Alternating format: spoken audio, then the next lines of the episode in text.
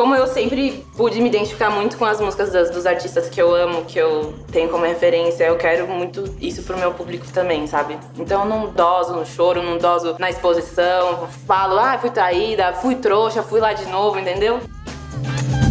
tive muita sorte que minha família sempre apoiou muito. Sempre foram pessoas que valorizaram muito a arte, que levaram muito a sério. Eu falava, eu quero ser isso. Minha mãe, por exemplo, me fazia cantar todos os dias por três horas. Você vai ensaiar, você quer aprender uma música? Vai cantar por três horas essa música Olha. todos os dias.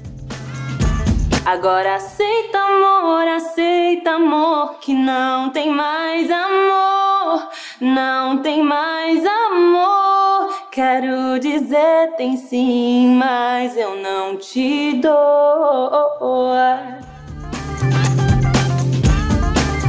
Olá, eu sou Alberto Pereira Júnior e você está no podcast Tona 3. Toda quinta-feira tem episódio novo comandado por Kenia Sade com o melhor da cultura afro-urbana do Brasil e do mundo. Além disso, trazemos sempre a íntegra de um papo ou entrevista exibidos no programa Trace Trends, nosso show de variedades que vai ao ar às quartas-feiras no Globoplay e às sextas-feiras às 17 horas no Multishow. No episódio de hoje, acompanhe a entrevista com a cantora Ana K, de Chan Ravelli no quadro Make com Chan, do programa Trace Trends.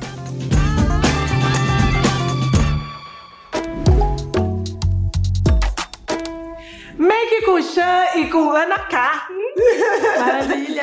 Bem-vinda! Seja muito bem-vinda aqui no quadro. Prazer te receber. Prazer é todo meu, Xan. Eu tava tão animada pra vir pra cá. Ai, que bom. Também tava animada. A gente fica sempre animada agora, né? Na hora de se maquiar com as amigas. Assim. É. Estamos aqui testadas, vacinadas.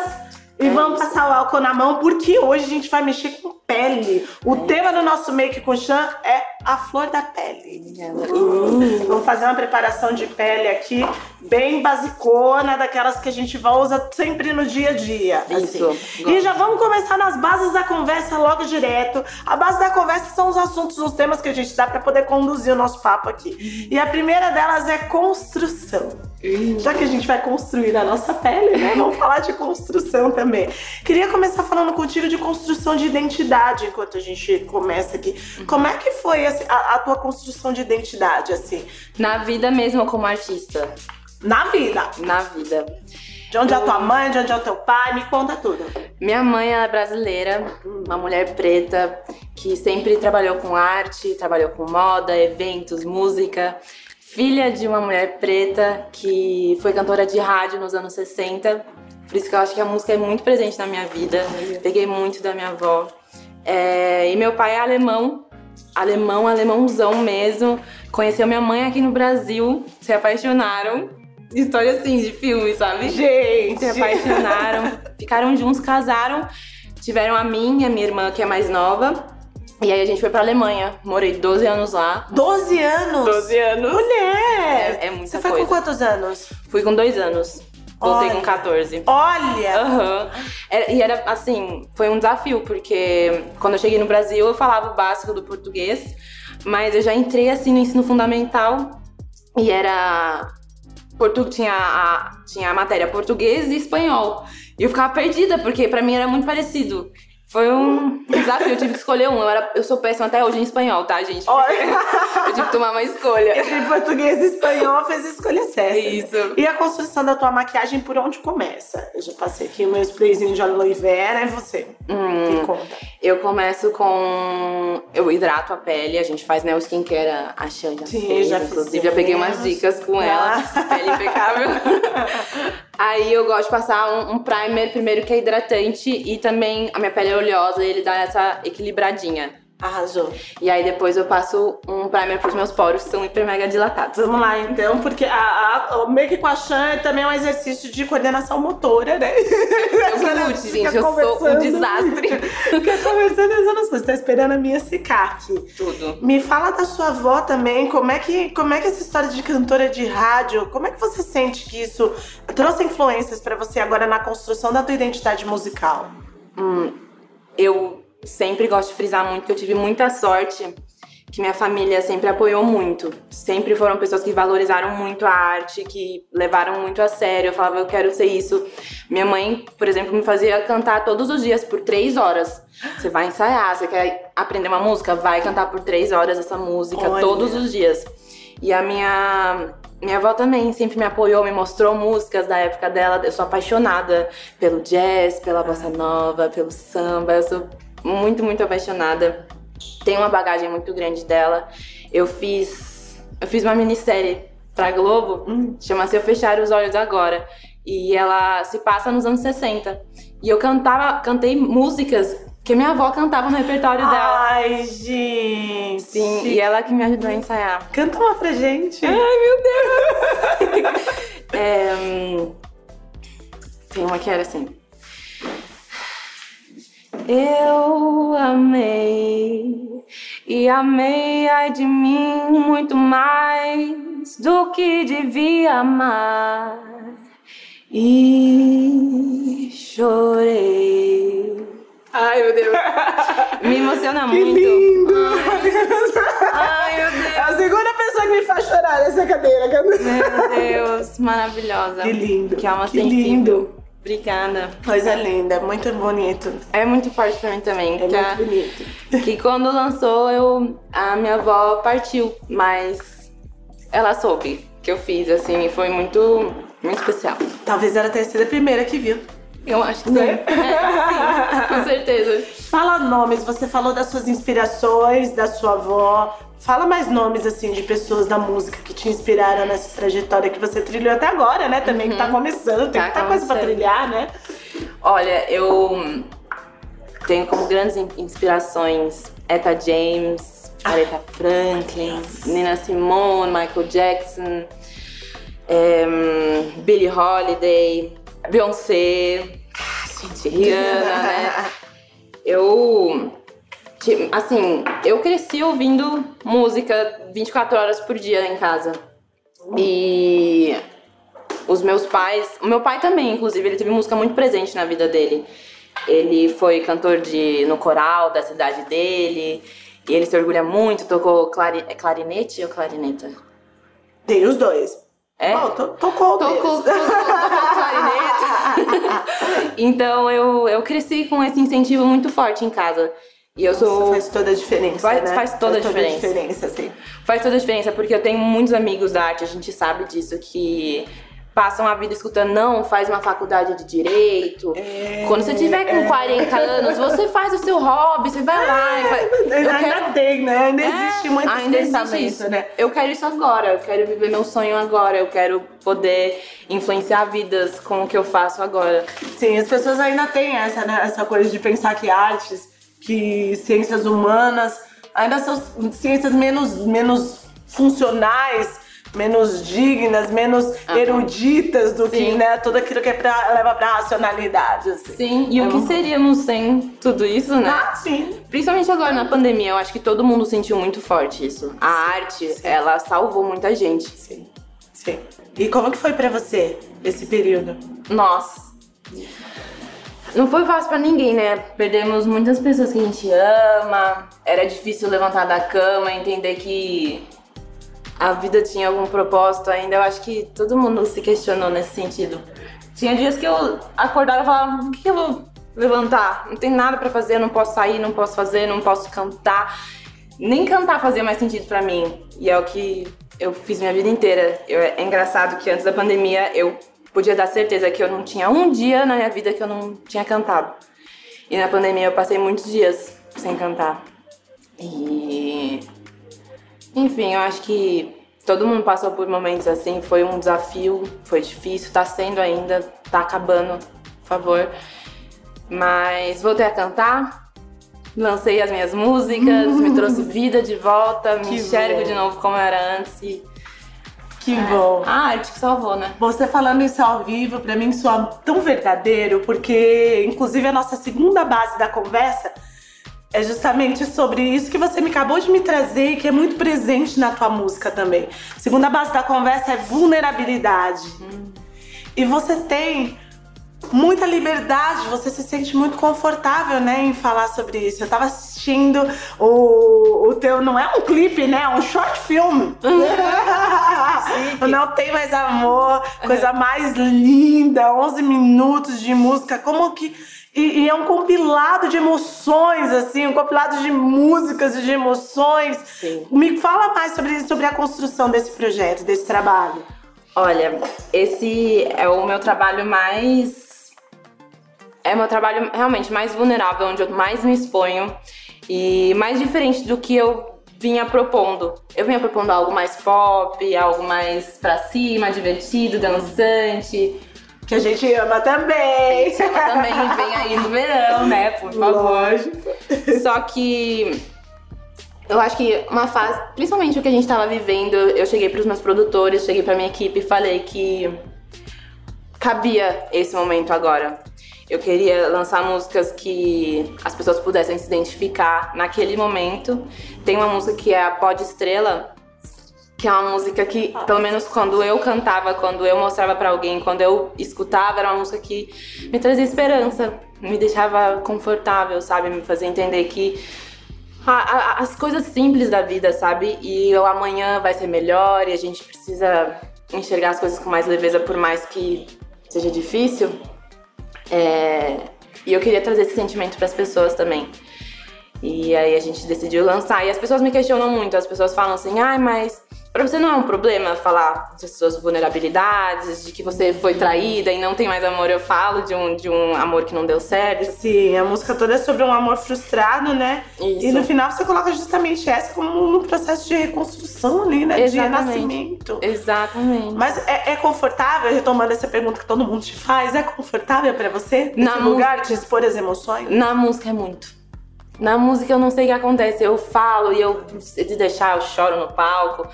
Eu não tenho problema nenhum. Acho que é o. Como eu sempre pude me identificar muito com as músicas das, dos artistas que eu amo, que eu tenho como referência, eu quero muito isso pro meu público também, sabe? Então eu não, não doso no choro, não doso na exposição, falo, ah, fui traída, fui trouxa, fui lá de novo, entendeu? E é isso. Quem nunca? Né? Quem nunca?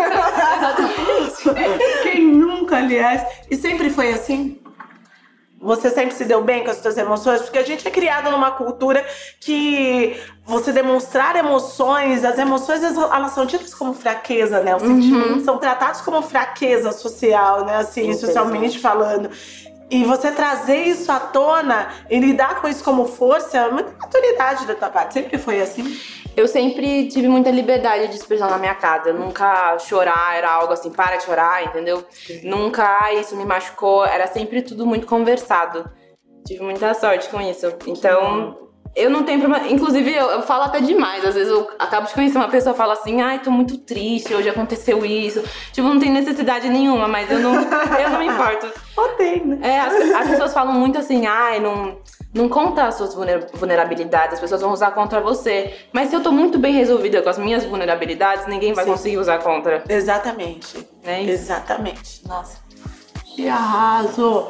E a make aí, como é que tá? O que você tá fazendo agora? Me eu tô passando uma base mais escura pra fazer o contorno, devolver profundidade e um pouquinho de cor, né? Tô, tá, meu amor? Só tá. chapada aqui no branco. Né?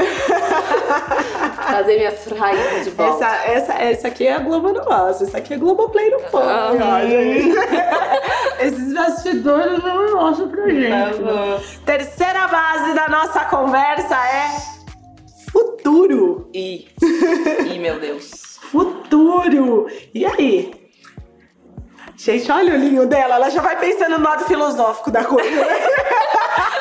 olha pra olhinho dela, tá A Libriana tipo, Olha, tá maravilhosa. Futuro. Pode ser do filosófico também, viu? Vai, vai que vai. O que, que, que, você acha do futuro do, da humanidade, assim, de uma forma Isso. geral? Já que você já foi pra tão longe, vamos nessa. Ave Maria, gente. Futuro. Futuro da humanidade.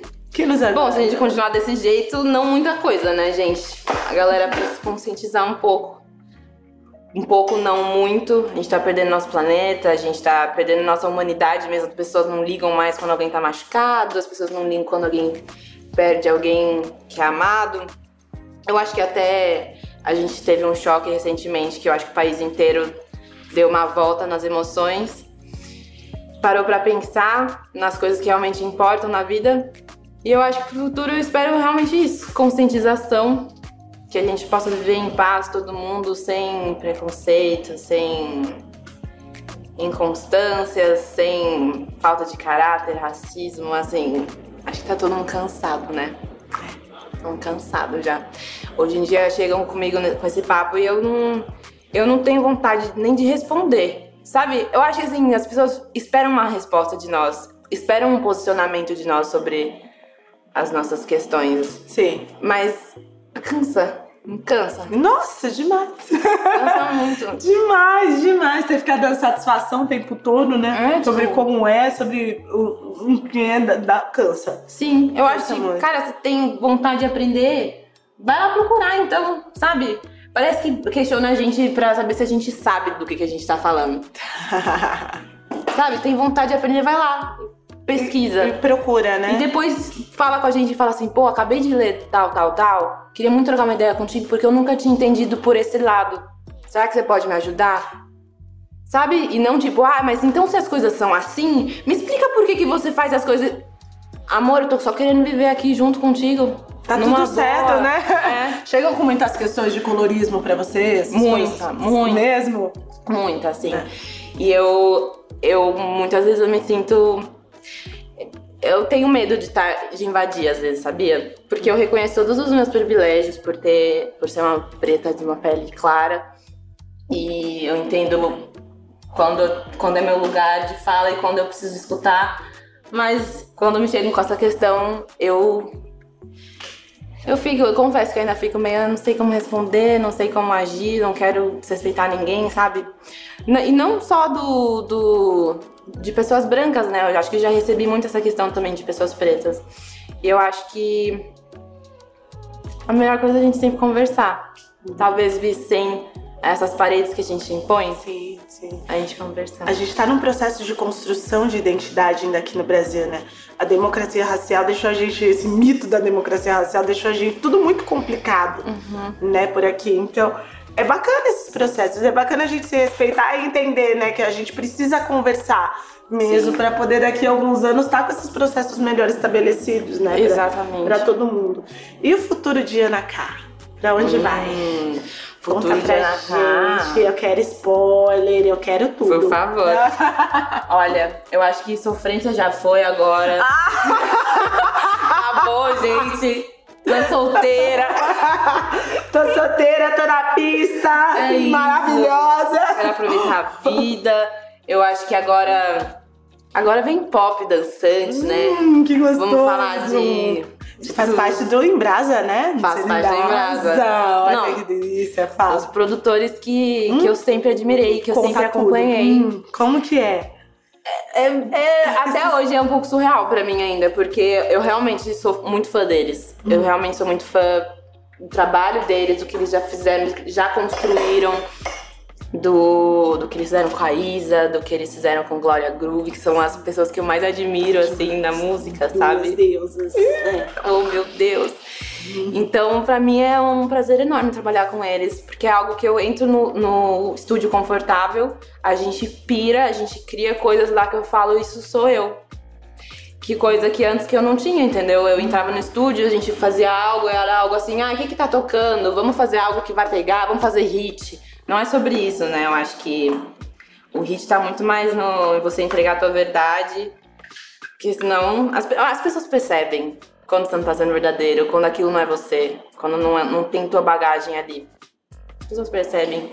E eles enxergam isso e a gente vai atrás do que realmente eu sou. Finalizamos aqui o nosso make. Maravilhosa. Ana, muito obrigada. que obrigada por ter vindo aqui no nosso camarim.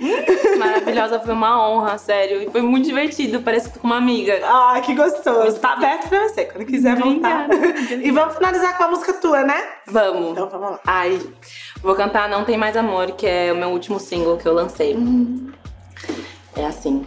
É... O mundo gira e o seu capotou. Dei várias chances e você falhou.